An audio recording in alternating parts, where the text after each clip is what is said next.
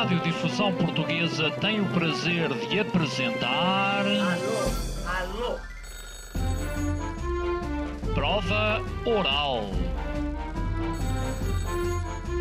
Uma rubrica de Fernando Alvim. Alô, alô. Todas as tardes aqui na sua Antena 3. Um programa bem divertido para toda a família. Basta telefonar e conversar. É da Praça da Figueira? E? Do Jardim Zoológico? Prova Oral. Um programa para gente nova. A vossa atenção, portanto, para o programa Prova Oral. Nelson Olin é cirurgião. no- nos filmes, pá, tira-se a bala e, co- e fecha-se a ferida e eu já deito a mão à cabeça e digo: Não. É apaixonado por emergência médica.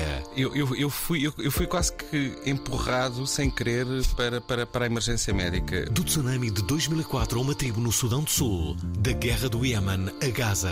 O médico Nelson Olin. Ah, isto é um risco calculado, quer dizer, isto não, não estamos propriamente a saltar para o fogo. Esta segunda-feira, Favor. às 19 horas na Antena 3. Este, a tesoura, se faz favor, era um ator. Era assim. Não era o Nelson Olin. Estávamos aqui a falar e eu estava a perguntar a idade. O Nelson tem 52 anos e estava-lhe a dizer: a guerra faz bem, já estás a ver estes cenários, não estás, não estás, não estás envelhecido. Eu pensei que as pessoas que sofriam do stress e tal, já estavam aqui todas envelhecidas. Afinal, não, Nelson. Não, eh, de- deve haver aqui. Eu, eu acho que é o, Doutor Nelson. eu acho que é o fazer aquilo que se gosta. Acho que é o fazer aquilo que se gosta que nos preserva. Sim. Eu tenho de fazer a mesma pergunta que fiz ao Gustavo Carona, que entrevistei hoje à- tarde, que é o que é que vos passa pela cabeça quando poderiam trabalhar num, num, num hospital, não é?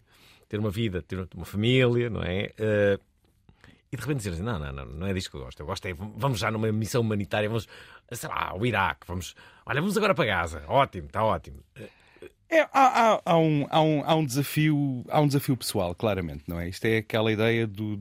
É como as pessoas que, que saltam de pontes e fazem base jumping e coisas loucas e, e que querem se desafiar de certa forma. E, e eu acho que no princípio foi, foi um desafio pessoal no, no, ponto, do- no sentido de perceber até onde é que eu posso ir e- e e depois a pessoa acaba por ficar um pouco viciada na coisa, porque é tão recompensador aquilo que se faz. Um, e, e o, impacto daquilo que nós fazemos é visível, uh, que é uma coisa que, que aqui, depois no dia a dia do hospital, nu- nu- nunca, tínhamos este- nunca, nunca temos esta percepção. Uh, e ali, de facto, é impactante. É aquela sensação de se não for eu a fazer, não há aqui mais ninguém para fazer. Um, e, e, portanto, aquilo que começa por ser um desafio uh, torna-se depois num, num hábito e, num, e pronto. E fomos. Mas não é uma loucura, por exemplo, numa altura destas, ires para. uh, Olha, ires para, para Gaza. Hum, numa altura destas, ires para a Ucrânia. Eu É, é necessário uma grande dose de, de- de coragem e também de, de- de espírito de missão e, e- e alguma loucura também. Não, obviamente há espírito, há espírito de missão. eh, em, em relação à coragem, é um, são riscos calculados. Eu, eu tive em Gaza, já estive em Gaza durante bombardeamentos em 2019 e, e, e, obviamente é assustador. Quer dizer, é assustador a pessoa está deitada na cama e de repente sente, sente o prédio todo a tremer com, com uma bomba que caiu a 200 metros. Isso, isso, isso é assustador. Ahm, a, a loucura, não sei, acho que se calhar acho que todos, todos temos um pouco de, de loucura, não é? É só que esta, esta acaba por se manifestar eh, felizmente para, para bem dos outros e, e, portanto acho que apesar de tudo é uma loucura saudável, não é? Hum, Espera, tu és, eh, tu és eh, médico cirurgião, já vamos falar de cirurgia de guerra, o que é que, o, que, é, que é isso, não é? Mas tens uma es- es- especialização também em trauma. A minha pergunta vai nesse sentido. Tu que nesses cenários seguramente eh, já tiveste momentos traumáticos como esse que acabas de revelar, de uma bomba eh, explodir a 200 metros do sítio onde estás a dormir, tu próprio não ficaste com alguns traumas? Esse, esse, esse, esse é um assunto, esse é um assunto difícil. Amigo, É. é. Pensavas Não, que ia ser um passeio no parque. Não, há, há, há, traumas, com certeza. E, e- e- a verdade é que o, o- o stress pós-traumático na- na- nas pessoas que trabalham neste tipo de cenários eh, está muito mal estudado e, e- e, de facto manifesta-se de, de- de formas muito diferentes. Se me perguntares, eh, tens pesadelos? Às vezes tenho. Tenho, tenho. Às vezes, às vezes sonho, sonho, sonho com o tsunami, que foi uma coisa que aconteceu já há, há 20 anos, e, e, e às vezes ainda tenho, às vezes ainda sonho com isso. E tu foste para lá. E nós fomos, mas fomos depois, não é? Quer dizer, a onda já tinha, a onda já tinha desaparecido. Portanto, aquilo que nós fomos ver foi, no fundo, os efeitos, não é? A devastação. Quantos dias depois é que foste? Dois? Nós chegámos, Três? não, nós chegámos, a equipa saiu de cá, portanto, aquilo foi dia 20, aquilo foi dia 26 de dezembro, se não me engano, e a equipa saiu de cá dia 4 de janeiro, que foi dia dos meus anos, aliás. E cantámos os parabéns no avião e tal, a caminho de, a caminho, a caminho de Bandache. Ahm, mas aquilo que nós vimos foi, foi a devastação. Mas... O que é que encontraste? E, sinceramente, eh, eh, as imagens. As imagens faziam-me lembrar imagens que eu já tinha visto nos livros. E depois, mais tarde, fui, fui procurar. E de facto, as imagens são. eram eh, Aquelas imagens de Hiroshima que nós vemos nos livros de história, de, a terraplanagem completa dos espaços, não é? De- onde de repente vê-se assim uma casa que não se percebe como é que ficou em pé, mas tudo à volta desapareceu. Bandache era assim. Era... E depois chegámos numa fase onde eles andavam a recolher os corpos na- na- na- no meio dos escombros e, e portanto havia, havia aquele cheiro a morte no ar, que é, que é um cheiro que de facto só quem, só quem passa por isso é que, é que sente e, e nunca mais se esquece. É uma, uma coisa que nos entra pelas narinas e parece que vai direto ao cérebro. Ahm, portanto, vimos, vimos, vimos de facto a devastação equivalente a uma bomba nuclear, que neste caso não, não foi uma bomba nuclear, mas foi, foi uma onda. ahm, foi um terremoto seguido de uma onda, não é? Portanto, é quase, quase a tempestade perfeita. Ahm, e, portanto, sim, há traumas, eh, claramente que há, e alguns deles, há quem me diga, pá, tu tens que ir fazer psicanálise e tens que olhar para essas coisas. E e eu ando, ando- ando claramente a adiar o processo, mas se calhar mais dia, menos dia. Não deve ser por falta de contactos, não é? Não, não, há, não, há contactos, há contactos. Eh, é curioso porque, porque as pessoas não, não, não imaginam como é que serão esses, esses cenários e, sobretudo, repara, sendo tu médico cirurgião, quase certeza que, que, que tens eh, imensas pessoas que, quando estão à tua frente, acham mesmo que vão morrer. E algumas, se calhar, morrem mesmo, mas a grande maioria possivelmente não morrem. Uh, sim, eu acho que há uma. É, é engraçado, as pessoas uh, ne- nestas situações uh, olham, olham para nós de facto como a- a diferença entre vida e morte. É, é engraçado às vezes ver, ver no olhar de alguns doentes um, a- aquela, a esperança de que nós vamos conseguir resolver o problema. E, e eu, felizmente, uh, tenho a sensação de que muitas das vezes de facto conseguimos resolver. Um, mas, mas hoje, hoje quando, quando, quando, quando penso, lembro-me de situações onde, onde eu disse ao doente sim, ok, vai correr tudo bem e, e, e ele nunca mais acordou.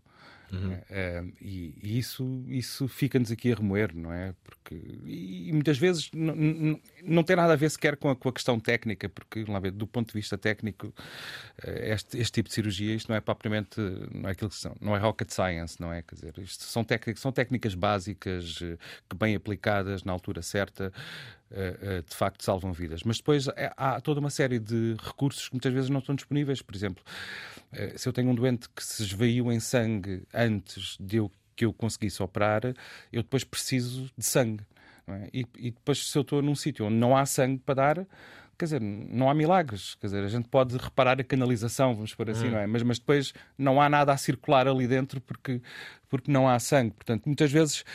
O que mata os doentes, muitas vezes, neste tipo de cenários, hum, não, é, não é a técnica cirúrgica ou a técnica anestésica, é, é a falta de recursos que, que depois eh, pronto, acaba por, acaba por, eh, por, por não lhe permitir eh, eh, sobreviver. Já agora, a ideia que, que- nós, que nós temos, pessoas, ute- utentes, não é? É que lá, um, um médico, na tua situação, à partida, está sempre ali perante situações de pânico, não é? São pessoas que julgam que vão, vão morrer, algumas delas, como tu disseste, vão morrer mesmo. Eh, e, e, e tudo, bem, tu à partida és a única pessoa que não pode perder a calma, não é? O médico à partida é a única pessoa que tem que agir ah, com um certo equilíbrio, mesmo que seja aparente, não é? Sim, ehm, mesmo que seja aparente, porque na, na verdade eh, a, a ansiedade está lá e, e- e- e- há mil coisas a passar na cabeça, sei lá, quando, quando, quando, quando eu vou operar um, um baleado, que é uma bala que eu, que, que eu vejo que entra, entrou por um lado e saiu pelo outro, eu estou a pensar a quantidade de coisas que vou encontrar pelo meio e o que, o que é que lá está e- e e, se vou conseguir resolver e se não me vai aparecer nada que seja demasiado complexo do ponto de vista técnico e que eu não tenha capacidade para. uh, ou porque não sei, porque na verdade uh, a, a cirurgia de guerra tem esta, tem esta coisa. Nós, nós na cirurgia de guerra somos um pouco de tudo. Eu sou, sou cirurgião geral, sou cirurgião vascular, sou cirurgião cardíaco, sou cirurgião plástico, sou eh, obstetra, sou, quer dizer, fazemos, fazemos um pouco de tudo, na verdade.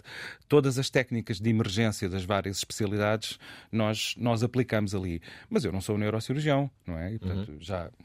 E, e, N vezes tive, N vezes fiz, fiz craniotomias, portanto tive doentes baleados no crânio e, e que tivemos que operar e, portanto, tenho que abrir, tenho que abrir, tenho que expor o cérebro, tenho que, que- que- tirar tudo o que está ali a mais eh, ou que foi danificado, mas enquanto cirurgiões, enquanto, enquanto cirurgiões de guerra, nós não temos, nós não somos especialistas em todas as, todas as especialidades, não é? Nós dominamos um conjunto de técnicas. Ah, eu lembro-me, por exemplo, que uma das coisas que nós fazemos muito é ortopedia. Acabamos de ter que fazer muita, muita ortopedia porque há muitos ossos fraturados no meio destes processos. Um, e, se bem que eu diria que, sei lá, 75, 80% dos casos um, a- as técnicas são mais ou menos lineares, volta e meia encontramos uma um, problemas que, que- que mesmo um especialista aqui em Lisboa ia ter problemas em resolver. E, e, portanto, quanto mais nós que, que não dominamos tudo, toda a panóplia. E, portanto, dei por mim N vezes ah, a mandar WhatsApps e mensagens para colegas meus eh, ortopedistas, a, a mandar o raio-x, mandar a fotografia do raio-x e olha lá, o que é que tu achas disto? E, e- e- e o que é que tu farias nesta situação? Ele diz, ah, eu ponho isto, eu ponho aquilo. Diz, ok, mas eu não tenho nada disso. Como, como, é que, como é que eu resolvo, não é? E, portanto, acontece muitas vezes que vamos nos socorrer eh, daqueles que são os verdadeiros experts na área, não é? Para, para nos ajudar remotamente. Deixem-me só recordar ouvintes da Provaral eh, que estamos eh, a entrevistar Nelson Olin. É assim que se diz. Eh, tem duas filhas adolescentes. Será que querem ser médicas, as suas filhas? Não, não, não, não, nada, nada, nada, nada, nada. É o pai que vai impedir essa. Não, não, não, nada, nada, nada. Elas, hum, na verdade, elas têm uma mãe que é assistente social e que hum, puxou-as mais no, no- no sentido para trabalharem mais as emoções do que, do que o físico da coisa. E então, por muito que eu, de certa forma, deixei o caminho aberto a dizer não, olha que medicina e tal, é giro. Não, portanto, a mais velha, a mais velha acabou, entrou, entrou para a psicologia agora e e quer ser psicóloga. A mais nova diz que quer ser advogada, portanto, eu, pronto, perdi, perdi a batalha, claramente. Ouvintes da Provaral, queremos que participem. Eh, temos aqui um médico, um médico de guerra, na verdade, é um médico de emergência.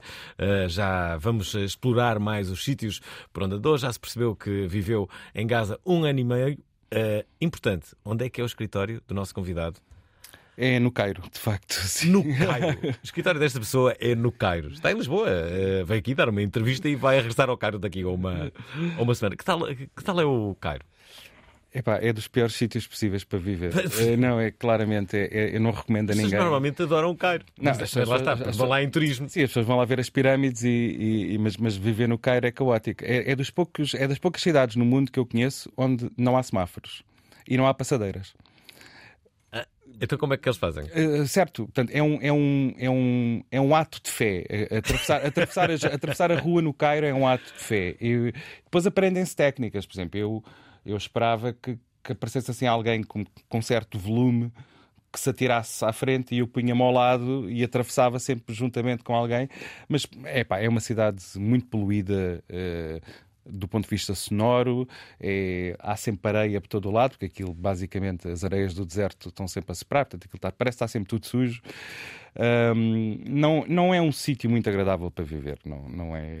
Gaza, nesse aspecto, era um sítio muito mais simpático, por exemplo. Onde é que já vi- viveste? Portanto, Gaza, Cairo atualmente. Uh, vi- vivi, vivi, vivi no Cairo, vivi em Gaza, vivi em Jerusalém. Aliás, eu na altura que estava em Gaza, eu passava a semana em Gaza e o fim de semana em Jerusalém. Uh, porque nós tínhamos escritório nos dois lados e portanto eu durante a semana eu cruzava para Gaza ao domingo e depois saía de Gaza à quinta-feira porque entretanto depois aquela fronteira também não está sempre aberta, ela abre e fecha. E então era preciso apanhar os pontos de entrada então eu tinha, tinha, um, tinha uma casa, tinha um apartamento arrendado em Gaza e tinha outro arrendado em Jerusalém e, e fazia isto. Vivi, vivi, vivi em Geneve durante, durante, durante alguns anos na Suíça uh, na altura que me juntei ao Comitê Internacional da Cruz Vermelha. Um, vivi em Lyon, uh, neste, eh, também no- nos últimos anos, eh, na altura que teve a trabalhar agora para a Academia da OMS. Um, e pronto, tenho andado, tenho andado assim um pouco pelo Bem. mundo. Sim. Uh, fiquei a pensar em todos uh, esses, uh, esses sítios por onde, onde, já, onde já viveste, não é? Um, no Cairo, viver no Cairo. Não, não é, não é, acreditem, é, é giro para ir fazer um cruzeiro no Nilo ou para ir, para ir ver as pirâmides. Há, eh, o, o novo museu, que acho que é muito bonito, que ainda não fui ver, eh, mas, eh, mas viver não é. Péssimo serviço para o turismo no Cairo. Não, eu sei, eu sei, mas é pá, Imagina, imagina que a embaixada do Cairo está a ouvir este princípio. eu peço Isto é imensa persona não grata. Eu peço imensa desculpa, mas é, é uma cidade com 18 milhões de habitantes, se não me engano. É assim uma coisa, é tipo duas vezes a população de Portugal, quase num, num- num- espaço verdadeiramente caótico. Hum, não é. Há, há sítios mais engraçados. Está, nosso convidado tem um livro eh, que acaba de sair que se chama Um Dia de Cada Vez. Nelson Allen é médico, já o perceberam, médico de emergência, médico de guerra. E é ele o nosso convidado. Juntem-se a ele, até porque nunca sabem se não vão eh, precisar dos seus préstimos e assim sempre podem dizer: Ah, fiz-lhe uma pergunta no programa, veja lá o que é que me vai fazer agora à perna. Eh, não percam, 96 038 6272. Bem-vindos.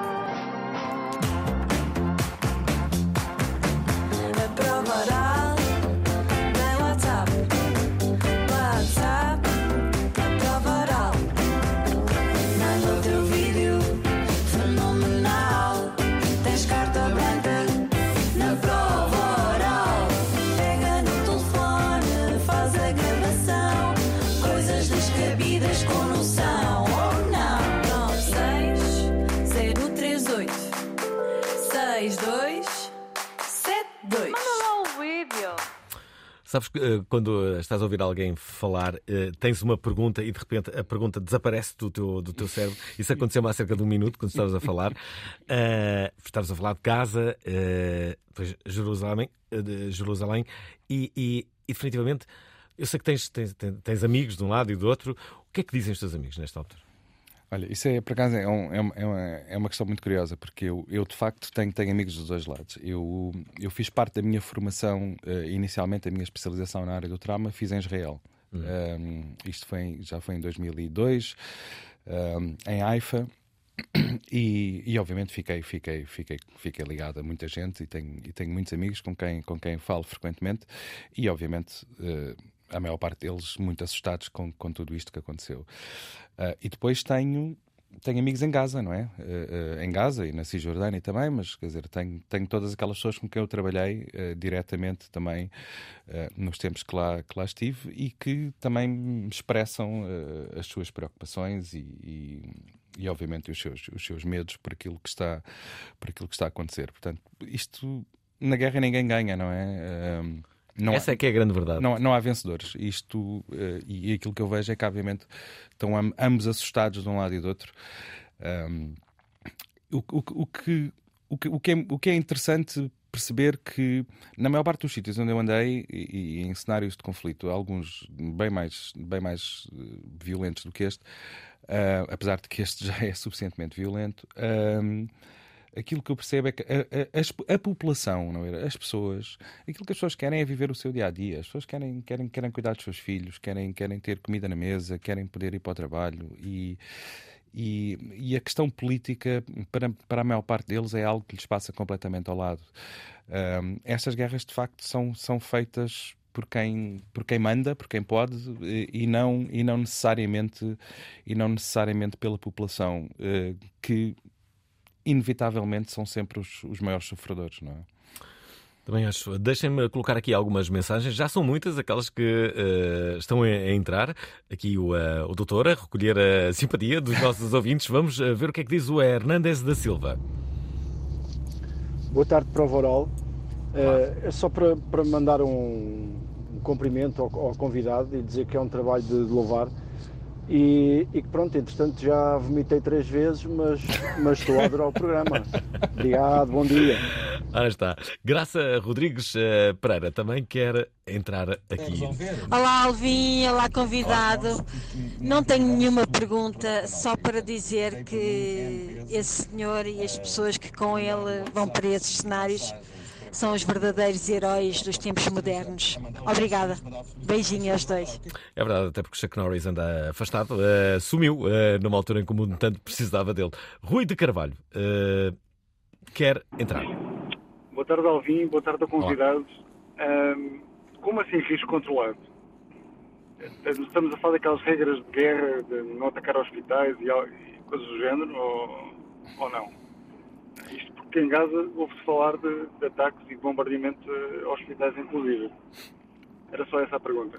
Fiquei com, com curiosidade. E é, Obrigado. e é boa esta pergunta. Como assim? Risco controlado? É, é uma boa pergunta. Ah, o risco é de facto controlado na maior parte dos, dos cenários, ou seja, ah, nós, nomeadamente, por exemplo, eu, eu já, já entrei nestes cenários com diversas organizações. Ah, trabalhei durante muitos anos com o Comitê Internacional da Cruz Vermelha, que tem o seu próprio departamento de segurança, não é? E que, portanto, faz, fa- faz uma avaliação do risco e, e, e coloca-nos no- nos diferentes cenários, ah, atendendo àquilo que eles acham que é o risco. Eu vou dar um exemplo. Eh, no Sudão do Sul, eu trabalhava num, eh, num, num hospital e, e, portanto, eu sabia que, eh, de acordo com, com, com as regras que estavam eh, em- implementadas, eu entrava no hospital ao nascer do sol, mas antes do pôr do sol tinha que sair do hospital. Portanto, não, não ficava ninguém depois do pôr do sol, porque eles achavam que depois do pôr do sol já não havia garantias de segurança de que eh, não houvesse interferência de grupos, de milícias, etc., na, naquela zona. Portanto, é, é, é calculado mais ou menos. Ahm, em Gaza também, e quem diz em Gaza diz no sítios, mas sempre em Gaza, e na altura, na altura que, nós, que, que, que, eu, que eu- lá estive a viver mais eh, intensamente, ahm, aquilo que acontecia era ahm, se havia uma escalada de violência eh, ao ponto de começarem a cair bombas, eles à primeira oportunidade tiravam-nos para fora. é? Obviamente que a primeira oportunidade podia, não era no dia onde elas estavam a cair, muitas vezes, era um dia depois ou dois dias depois eh, saíamos. Portanto, não ficávamos lá à espera que de facto que, que as coisas acontecessem. E, e isto acontece em maior parte dos cenários. O que, diga-se de passagem, ahm, não é uma situação muito confortável para o pessoal da saúde que, e vá-se lá saber porquê, na maior parte dos casos não queria sair. Ou seja, eh, nó- nós, nós, eh, uma das coisas que nos ensinava, uma das primeiras coisas que me ensinaram quando, quando eu comecei de facto a trabalhar em cirurgia de guerra, eles diziam é: ah, se vocês estão a operar um doente e começarem, e começarem a chover balas e bombas e não sei o quê, vocês largam o doente e põem-se a salvo. Epá, e a gente ficava a pensar naquilo, dizer, mas ninguém vai fazer isso. Vocês- eu, percebo, eu, percebo, eu percebo o que é que vocês estão a dizer, mas o anestesista não vai largar o doente e o cirurgião também não vai largar o doente. Quer dizer, eh, eu percebo que a regra de segurança diz, ok, primeiro vocês têm que se pôr a salvo, porque se vocês não tiverem salvo, depois não conseguem tratar outros doentes, etc. Mas há um, há um instinto protetor, não é? De quem, de quem está a tratar do doente, de não o largar. Já te aconteceu isso? Uh, nunca me aconteceu desta maneira assim tão. uh, pá, já aconteceu, já me aconteceu no Iémen estar a operar e estar a ouvir tiros lá fora, a gente ouve os tiros, e depois eu pergunto a quem lá está comigo uh, para ver, epá, isto é, algum, é alguma coisa aqui connosco ou é. esse pá?" Eles, ah, não, podes continuar, não é para aqui. Disse, ponto, está bem, ok. Uh, mas, mas, mas sim, mas uh, lá está. Há, há um instinto protetor, claramente. E, e- e, portanto, as pessoas acabam por ficar mais expostas do que aquilo que na verdade deviam, uh, talvez porque não, não, não seguem aquilo que será, que é a regra. Porque o pessoal da segurança tem muito esta coisa. Ele diz: não, não, não, vocês têm que se pôr a salvo. Está bem, mas. Mas, mas é deixar o doente é, uma- é um. é um- eu tive uma cena uma vez onde tivemos que deixar os doentes. Um, e, e essa de facto não, não houve. E, e foi no Sudão, e foi. E é uma história que eu já contei N vezes, que foi uma. Um dia onde de repente caíram-nos 200 doentes baleados ao mesmo tempo no hospital. Um, tinham sido emboscados, tinha foi uma emboscada, os doentes vieram todos para o hospital. Epá, é impossível, eu era o único cirurgião, quer dizer, obviamente era impossível operar 200 doentes um, e, portanto, comecei, durante, isto foi, aconteceu durante a manhã, até, até ao pôr do sol deu para operar para uns quatro. E, e, e depois tinha, e tinha, e tinha aquela, aquela, aquela quantidade enorme. E, e vem o homem da segurança e diz: Ok, agora a equipa toda sai. E a gente diz: Pá, mas a gente não pode sair, temos aqui dezenas, quer dizer, duas centenas praticamente doentes. Ele diz: Não, vocês agora têm que sair. Uh, e meteram-nos no jeep e levaram-nos do hospital e deixámos para trás 190 e não sei quantos doentes. Eu lembro-me da cena como se fosse ontem, porque nós éramos uma equipa de cinco, portanto era o cirurgião, era eu, o anestesista, era mais, mais uh, três enfermeiros, e nós íamos todos a chorar no carro a sair, para nos levarem lá para o compound onde nós estávamos, a sair do, do, do, do, hospital, íamos, íamos os cinco a chorar como se fossem crianças, sabendo que tínhamos largado os doentes uh, para trás. Um, e fomos literalmente empurrados, quer dizer, e obviamente, e neste caso em particular, o risco era, se nós ficássemos, uh, eles terminavam a nossa missão por desobediência, não é? Iam dizer, não, vocês desobedeceram, desobedeceram às regras. Portanto, uh, o risco é mais ou menos calculado. Respondendo à questão, é este. Olha, deixa-me colocar aqui mais duas mensagens que recebemos. Esta é do Marco Basílio. Boa tarde, Alvin e, e convidado. Grande convidado. Grande testemunho. Uma pergunta muito simples qual foi o episódio, qual foi a, a, a oportunidade que hum, claramente eh, não acreditava que, consegui, que se conseguiria resolver e efetivamente foi, foi, teve um resultado positivo, teve um resultado, uh, uh, de certa forma, acolhedor. Pode partilhar? Obrigado. É uma bela pergunta esta. É, não, eu, eu, eu, eu não sei se consigo identificar um episódio, mas uh, houve, houve, uma, houve uma fase. Uh, eu, aqui há uns anos, uh, aterrei em. fui para o Congo. Fui para a República Democrática do Congo, mais especificamente para, para a zona de, de Goma, que, pá, que é um, é um sítio é, é, é, é, um sítio muito especial sobre, sobre, todos os aspectos. Por um lado, uh, Goma fica entalada literalmente entre um vulcão, que é o, o, vulcão, um dos vulcões mais ativos da África, que é o Niragongo, de tal maneira que uh, nós à noite olhando, olhando, consegue-se ver o, reflexo da lava na, nas nuvens em cima do vulcão, e ao lado há um lago que é um dos poucos lagos explosivos de África. Explosivo no sentido que de vez em quando liberta, há umas libertações de dióxido de carbono do fundo do lago que já provocou várias extinções em massa à volta daquilo. Portanto, é, é, o sítio. O, risco, é, Como é que chama esse lago? É, o, o Lago Kivu. O Lago Kivu. Portanto, temos o Lago Kivu de um lado e o Niragongo do outro, e Goma fica ali no meio. E Goma é um dos sítios mais violentos onde eu, onde eu, onde eu já estive. E eu cheguei a Goma uh, para render o cirurgião que lá estava. Uh, e basicamente eu cheguei num dia uh, e nós cruzámos-nos uh, e ele estava de saída, já de, mala, de, malas feitas, pronto para ir embora. Ele diz: Olha, boa sorte. Eu disse: Ah, bem, ok, sim senhor, boa sorte. Bem, e eu nessa noite nem sequer fui ao hospital nesse dia. Pá, estava cansado da viagem, que é uma viagem enorme para chegar lá, porque a gente vai via. Um, via, via Kigali, é, é, um, é, um, é, um, é uma aventura só para chegar. E fui-me deitar cedo, eram aí 9 horas da noite, e, e aí à meia-noite toco ao telefone. E toco ao telefone, eu atendo o telefone e diz: ah, ah, é do hospital, uh, temos dois baleados. Eu disse: Ok, muito bem, sim senhor.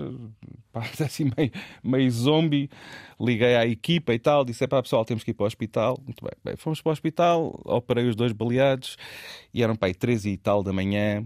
Voltei, voltei para casa. Voltei para casa, caí na cama, estava completamente roto e depois, passado uma hora e pouco, pensei, pá, umas seis da manhã, toco o telefone outra vez. Uh, e diz, então, então o que é que foi? Ah, uh, temos mais dois baleados. É seis da manhã, ok, sim senhor. Fizemos e tal, acordei a equipa outra vez, pessoal, vai de volta para o hospital. O hospital ficava para aí 15 minutos de carro do sítio onde a gente estava. Volta para o hospital, mais para o bloco, operámos até às 8 e tal, e depois, entretanto, eram 8 e tal da manhã e eu estava no hospital e começava o dia normal de trabalho. Portanto, e já havia uma série de doentes programados para operar nesse dia. E assim foi, operámos os doentes todos. Cheguei a casa ao fim do dia, pai, às sete e tal da noite, completamente rota. Eu lembro que nesse dia nem sequer jantei, fui para a cama, deitei-me. Pai, às 10 e tal, ligam outra vez. Ah, doutor, temos três baleados. E eu, eu disse, isso, isso- não está a acontecer. Pá, e a verdade foi que eh, aconteceu-me isso. Portanto, voltei para o hospital novamente, operámos mais não sei o quê. Voltei para casa, novamente de madrugada ligaram outra vez, voltei para o hospital. E, portanto, eu há dois dias que eu não dormia, literalmente, eh, porque dormia meia hora, uma hora e depois andava, andava a operar pelo meio.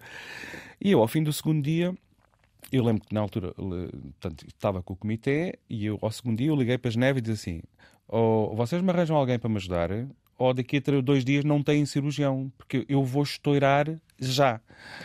Ahm, e portanto, eu achei que não ia, de facto, respondendo agora à pergunta, uma situação que eu, que eu achava que não ia correr bem e acabou por correr. Bem, felizmente, eh, eles não mandaram ninguém, obviamente, para me ajudar, porque não tinham ninguém para mandar na altura. Eh, mas ao fim daqueles dois dias, eh, que calhou de facto ter acontecido assim logo, logo à entrada, Comecei a poder dormir pelo menos 5, 6 horas por noite. Ah, e, e- e, portanto, lá aguentei pelo menos um mês, um mês e pouco ah, neste ritmo. Mas eu, claramente, ao fim de dois dias, achei que não me- achei, disse, bem, isto não, não consigo, não, é? não, não, não vai dar. Aliás, mesmo de propósito, recebemos aqui uma mensagem do, ah, do Francisco que, hum, que fala sobre sanidade mental. Boa noite, prova oral, Francisco Andrade. Eh, Uma pergunta para o convidado, que tem uma profissão completamente estratosfericamente, ehm, enfim, de, de- de- de um humanismo ehm, de extremo mesmo, portanto, parabéns, um grande abraço desde já. Eh, Mas a minha pergunta é como é que consegue manter a sanidade mental? Portanto, parece-me, pelo, pelo discurso todo e, e como fala, pa- parece aí com, com, com uma sanidade, eh, vamos dizer, normal, mas É- é com tanto cenário eh,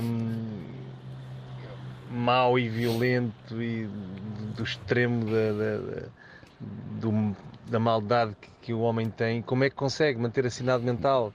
Eh, faz jogging? eh, boxe, artes marciais, não sei.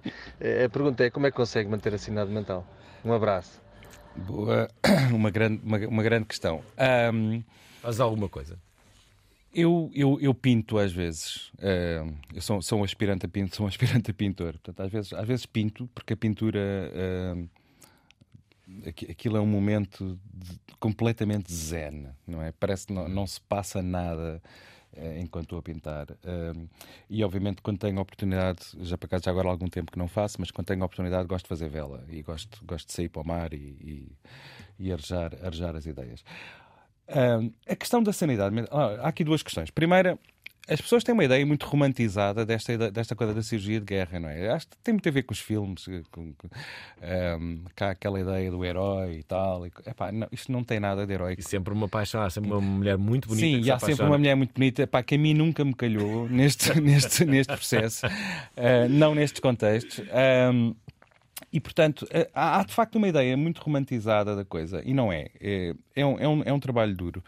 Mas, mas, mas não é só a cirurgia de guerra que é um trabalho duro. E eu, por acaso, agora, voltando, à, volta, voltando ao livro, de certa forma, ahm, o, o, o, o livro, o livro é, é um pouco uma homenagem também a, to- a todos os profissionais, médicos, enfermeiros e pessoal, e pessoal que trabalha na área da saúde, porque a, a vida nas nossas urgências não é mais fácil, não é mais fácil. não é? Os- um, um turno de 24 horas na urgência não é, não é mais fácil do, do, do que isto. E, e, e há dias E eu, eu passei por isto, fiz isto muitos anos e agora há outros colegas que o fazem ainda e que eu ando continuar a fazer. A vida nas urgências também não é fácil. Quer dizer, isto, isto obviamente, a sanidade mental não se aplica só a quem anda nestes cenários, mas quem, quem, quem, quem se levanta de madrugada para ir, para ir para um hospital, fazer um turno de 24 horas, uh, a ver doentes atrás de doentes, atrás de doentes, atrás de doentes e, e, e depois no, no dia seguinte volta para casa volta para casa de manhã ou não volta para casa de manhã porque segue, segue, segue, segue a trabalhar, não é? Porque às oito eu fiz isto durante vários anos, aliás, eu e, e tantos colegas meus, a gente nós fazíamos um turno de 24 horas na urgência que começava às 8 da manhã e acabava às 8. E às 8 entrávamos de serviço, não é? Entrávamos ao dia normal de trabalho. Portanto, nós chegávamos a casa ao fim do segundo dia, portanto, após 36 horas de estar a pé a trabalhar, e é isto que, que, que tantos médicos fazem e enfermeiros fazem, fazem neste país manter a sanidade mental, eu acho que, eu acho que a minha prática para aguentar eh, as zonas de conflito foi trabalhar nas urgências em Portugal. Quer dizer, acho que essa, essa, essa aqui é a grande escola. Agora, deixem-me só dizer que o convidado de amanhã é filho de um grande médico. Amsterdão, 1640. E é o primeiro filósofo que faz uma crítica da Bíblia. O autor mais vendido em Portugal visitou o passado do maior filósofo português. E é um dos maiores génios da humanidade. O Einstein considerava o Spinoza a sua referência. Ele dizia: O meu Deus é o Deus de Spinoza, que é a natureza. José Rodrigues dos Santos. Portanto, Spinoza é uma figura muito interessante e é um português. O segredo de Spinoza. Esta terça-feira, na Prova Oral, vamos saber o segredo. Às 19 horas na Antena 3. É, esta promo está muito bonitinha. Uh, diz que vamos saber o segredo, mas o. Possivelmente não vamos, não vamos saber segredo absolutamente nenhum, não é? Vamos ficar... amanhã, amanhã, entrevistas, amanhã entrevistas um escritor a sério. ah, pois é, o pai do José Rodrigues Santos era, era, um, era um grande médico, não é? Um, onde é que... Ah, exatamente. Há aqui. Tenho que fazer esta pergunta. Porquê é que decidiste escrever este livro? Este, este, este livro surgiu, surgiu como um desafio e, e já foi, e é, e é, muito engraçado porque isto, isto começou, isto foi há mais de 10 anos atrás. Eh, eu tenho, tenho, tenho alguns amigos que são, que, são, que são jornalistas e com quem às vezes em conversa eu contava uma história ou outra e eles diziam: pá, tu tens, tu tens que escrever isto, pá, estas histórias têm, isto tem que ser contado. E, e apresentaram-me alguém eh, na altura na, na, na editora, na, na Lua de Papel Uh, e apresentaram-me o editor e disseram-me: Olha, pá, explica lá o que é que tu tens, as coisas que tu andas a escrever. Um, e, e, pá, e eu fiz, escrevi duas ou três histórias na altura e mostrei-lhes e eles disseram: pá, isto é muito giro, pá, isto, isto, este, facto, estas histórias, isto vale a pena. Só que, lá, para fazer um livro não basta duas ou três, tens de ter, tens de ter mais, mais quantas. E eu disse: sim, senhor, ok, vou, vou, vou tratar disso. Pá, e isto acontece mais ou menos na altura onde eu começo a trabalhar para o Comitê da Cruz Vermelha, um, que não só estava balizado por uma série de, de, de, acordos de confidencialidade e etc., de coisas que não se podiam dizer, não sei o quê, como eu, de facto, foram, foram, foram uns anos da minha vida onde eu passava metade, metade do tempo, literalmente, algures no terreno. Portanto, ou no Iémen, ou no Iraque, ou no Irão, ou no Afeganistão, ou na Somália, ou na Nigéria. Ou, pá, e, e, e, o tempo para escrever não havia sequer.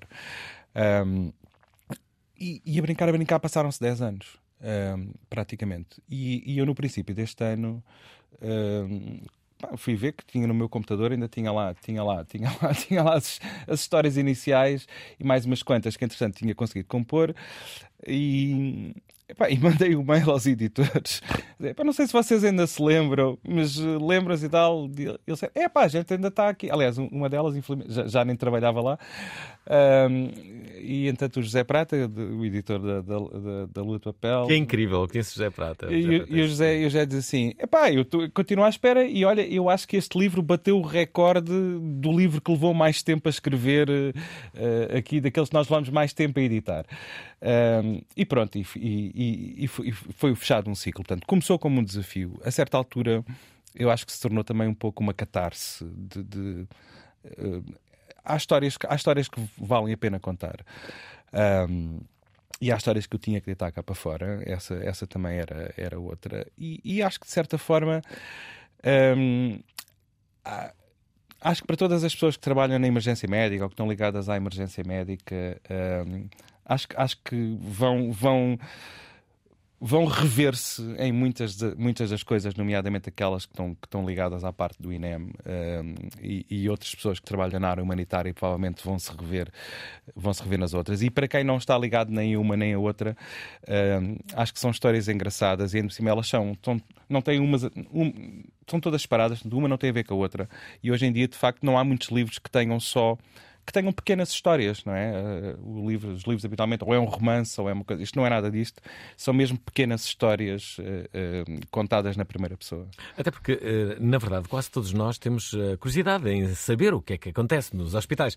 Bem, tu és cirurgião, mas sempre que se pergunta eh, de, de- de histórias do hospital, de- na recepção, que as pessoas querem saber, normalmente as histórias acabam sempre com alguém que tem alguma coisa enfiada no ânus. Estas É, quase há- todas acabam assim com. Ora, encontramos uma Coca-Cola. Exatamente. Essas, essas não estão no livro. essas não estão. Lamento informar, lamento informar. Já, Essa... já agora, enquanto cirurgião, já alguma vez encontraste alguma coisa hum, dentro da- da pessoa? Sim, sim, sim, sim. É, é... O que é que se pode encontrar? Epá, eh, estamos a falar de coisas introduzidas. Ah, por acaso eh, já nem estava a falar de Pronto, coisas introduzidas, ok. coisas que a pessoa engoliu e que ficou lá. Tipo, Não, eh, eh, lá ver, as coisas que, que se engole hoje em dia eh, já não passam pela cirurgia na maior parte das vezes, porque os gastroenterologistas com endoscópio habitualmente conseguem remover. Portanto, Ah, ok. eh, coisas engolidas. Engolidas apareciam muitas, nomeadamente eh, era, era comum nas urgências eh, de termos eh, pessoas que estavam eh, presas Uhum. e que engoliam, engoliam lâminas ou engoliam Ah. garfos ou engoliam eh, objetos. muitas vezes como estratégia para sair da prisão, inclusive, portanto, um- para terem um tempo fora da prisão. E, portanto, vinha- o tempo fora era passado no hospital, basicamente, a tentar remover. E, mas com, com o advento da endoscopia, eh, eh, muitas dessas, as que são introduzidas por cima, muitas vezes saem por, por, por endoscopia. As que são introduzidas por baixo, às vezes requerem, de facto, cirurgia. Não é muito comum, mas, mas também acontece. Portanto, coisas dentro, na minha prática corrente, habitualmente são balas. É, o, é o mais habitual é encontrar, encontrar balas. Sim. Já deves ter encontrado centenas de balas. F- provavelmente. Eh, felizmente, muitas delas eh, saem eh, e, portanto, en- entram por um lado e saem, saem, saem por outro. Portanto, não, não, não ficam. Não ficam alejadas. Não ficam alejadas. Não é como nos filmes. Não, não é aquela história. De, mete-se lá o dedo e tal, e encontra-se a bala e puxa-se cá para fora. É pá, se fosse tão fácil. Não a, é. a grande Não. maioria não está lá alojada. Não, a grande maioria não está lá. É bom sabermos des- des- destas coisas. Já E- agora, E quando estão, estão, estão, estão bem perdidas lá para o meio. Não é, não é assim uma coisa de meter o dedo e. Não, não dá. Deixa-me só dizer que hum, eu, eu gosto sempre muito da- das perguntas que os ouvintes fazem, mas eu acho que hoje, em particular, os ouvintes estão inspirados nas questões que estão a fazer. Uh, João Correia faz aqui uma grande questão. Olá, muito boa noite. Daqui é João Correia. Epá, super, super programa. Vou aqui a seguir com muitíssimo interesse. E, e tenho uma pergunta que espero não seja demasiado mórbida para o, para o Dr. Nelson, que é hum, se já foi necessário fazer cirurgias sem anestesia e se sim, qual foi a mais complexa, a mais maluca que pode partilhar connosco, que nos pode contar? Um, portanto, sem anestesia. Um, abração grande e parabéns pelo programa fabuloso mais uma vez. É uma grande questão. Eu disse que eles estavam inspirados. Ah, não há. Lá ver. ahm, não, não há muitas possibilidades de fazer, nomeadamente quando falamos de cirurgia abdominal e cirurgia torácica ah, e mesmo cirurgia dos membros, ah, não dá para fazer sem anestesia por uma, por uma razão muito simples. Ah, porque não. com a anestesia há, há dois componentes. Há, por um lado, há a sedação, não é? Portanto, o doente fica, fica a dormir e fica sedado. quieto. Fica quieto. Mas há um muito importante: é os, relaxa-se os músculos. Uh, se não houver relaxamento muscular, eu não consigo operar um abdômen, uh, porque os músculos estão contraídos.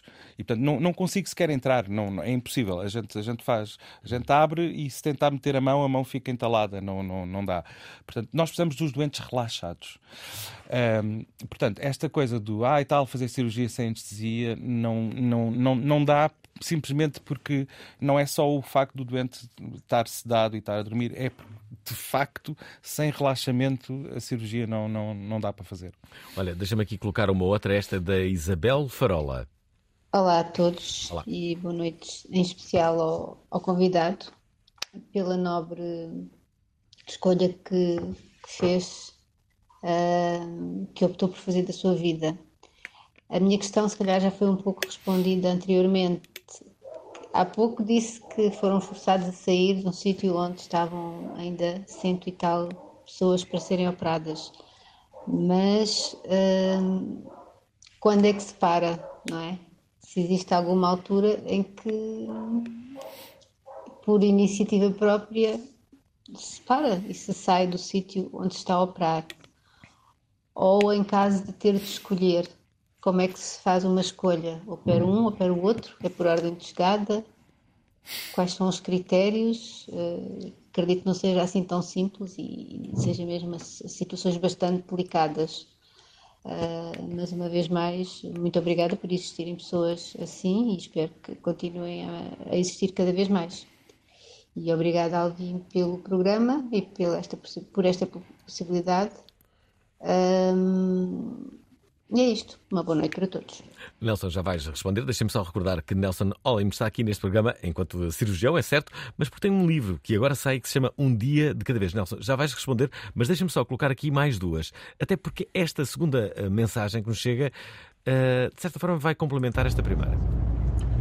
Olá, boa noite para o Oral, boa noite Alvin, boa noite convidado. Então a minha pergunta é a seguinte, num cenário de, ou seja, de muitos doentes a chegarem a um hospital de, de guerra ou de, ou de grandes acidentes, eh, como é que é feito o critério de escolha do- dos primeiros a salvar e dos últimos eh, por salvar? Eh, É pessoal ou existe um código de, de conduta que deve ser seguido? Obrigado, boa noite. É a mesma do Titanic, homens e mulheres primeiro. Primeira classe. Primeira classe primeiro. Como é que é? Ah, ok, são, bo- são, são boas questões. Quando é que, quando é, como, é, como, é, como, é, como é que nós escolhemos? Ok. Há, eu diria que há, há três níveis, assim, do ponto de vista quase filosófico, há três níveis de triagem. A triagem basicamente reflete aquilo que é a prioridade operacional do, hospital. Ou seja, no dia a dia, se eu hoje for à urgência, ah, se qualquer um de nós for a uma urgência hoje em dia, ah, aqui, aqui, aqui em Portugal, ah, nós vamos ser triados com base naquilo que ah, o protocolo diz que é a situação mais urgente. Ou seja, se eu, for ao hospital com uma dor no peito que parece uma suspeita de infarte, provavelmente vou passar à frente de uma pessoa que vai porque tem uma dor de barriga há três semanas. Portanto, Uh, nós tentamos, através de protocolos, perceber o que é que parece ser mais grave.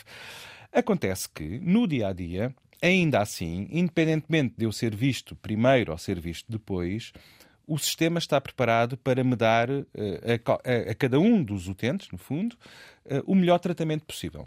Ok? Portanto, se eu de facto estou a fazer um infarte, eu vou, ser, vou ter tratado para aquele infarte, e se esta dor de barriga de facto for. uh, um, um qualquer problema que, que tenha resolução, que possa ter resolução imediata, também vai ter. Este é o protocolo base de triagem. Quando nós estamos em situações multivítimas, ou seja, quando aparecem vários doentes ao mesmo tempo, o protocolo muda. E muda porquê? Porque sempre que eu tenho uma situação multivítimas, vamos, vamos imaginar um, um acidente com um autocarro, uma, uma explosão um, num, num- centro comercial, uma uma queda de uma bancada num estádio, assim, um, um acidente que gera Várias pessoas vão gera, ao gera centenas de vítimas e vão todos ao hospital ao mesmo tempo. No- eu- nós sabemos à partida que há, eh, dentro deste grupo, vamos imaginar, de 100, há pá, aí 80% que vão sobreviver independentemente daquilo que eu lhes faça. Ou seja, há 80% que têm lesões que são lesões compatíveis com a vida. Ou seja, sei lá, eu posso ter um braço partido, uma perna partida e ainda eu vou, vou viver. Não é, não é crítico, não é? Mas há 20%, mais ou menos, que têm lesões que, se não forem tratadas logo naqueles primeiros minutos, naquela primeira hora, vão morrer porque são lesões graves, não é? Ou porque tem uma perfuração do tórax, ou uma perfuração abdominal, ou um traumatismo craniano. Portanto, eh, e, e esta é mais ou menos a distribuição. É 20% para um lado, 80% para o outro. E, portanto, o critério de triagem nessa altura é tentar perceber quem são estes 20%. Regra geral, eh, estes 20% não andam. É muito curioso, porque, de facto, as pessoas, quando estão em risco de vida, não é muito habitual. Normalmente não vão passear. Não vão passear. Uh, e, portanto, um dos sistemas que se usa hoje em dia uh, em situações multivítimas é começar por separar os doentes que andam dos doentes que não andam. Uh, obviamente que se eu tiver uma perna, se eu tiver um tornozelo partido, também não ando e vou, vou calhar naquele grupo. Mas não há problema. O importante é que todos aqueles que sejam graves, de facto, calhem naquele grupo. E na maior parte das vezes uh, é assim que acontece. Portanto, nestas situações, uh, em situações multivítimas, quando nós estamos a falar num grande desastre humanitário, por exemplo, aquilo que está a acontecer em Gaza neste momento. Uhum. Já não tenho sequer os recursos para tratar aqueles 20%. Porque ou já não tenho consumíveis, ou já não tenho eletricidade, ou não tenho o que é que seja. E, portanto, a triagem muda, porque esses deixam de ser o meu foco. Ou seja, esses, eu sei que esses vão morrer e vou olhar para os outros 80 e vou fazer o melhor possível pelos outros 80. Portanto, o critério de triagem vai, vai mudando. Um, isto é sempre assim linear? Não é. Eu, eu tenho uma situação que ainda hoje, lá está, olha, quando, olha falando dos traumas e das, das...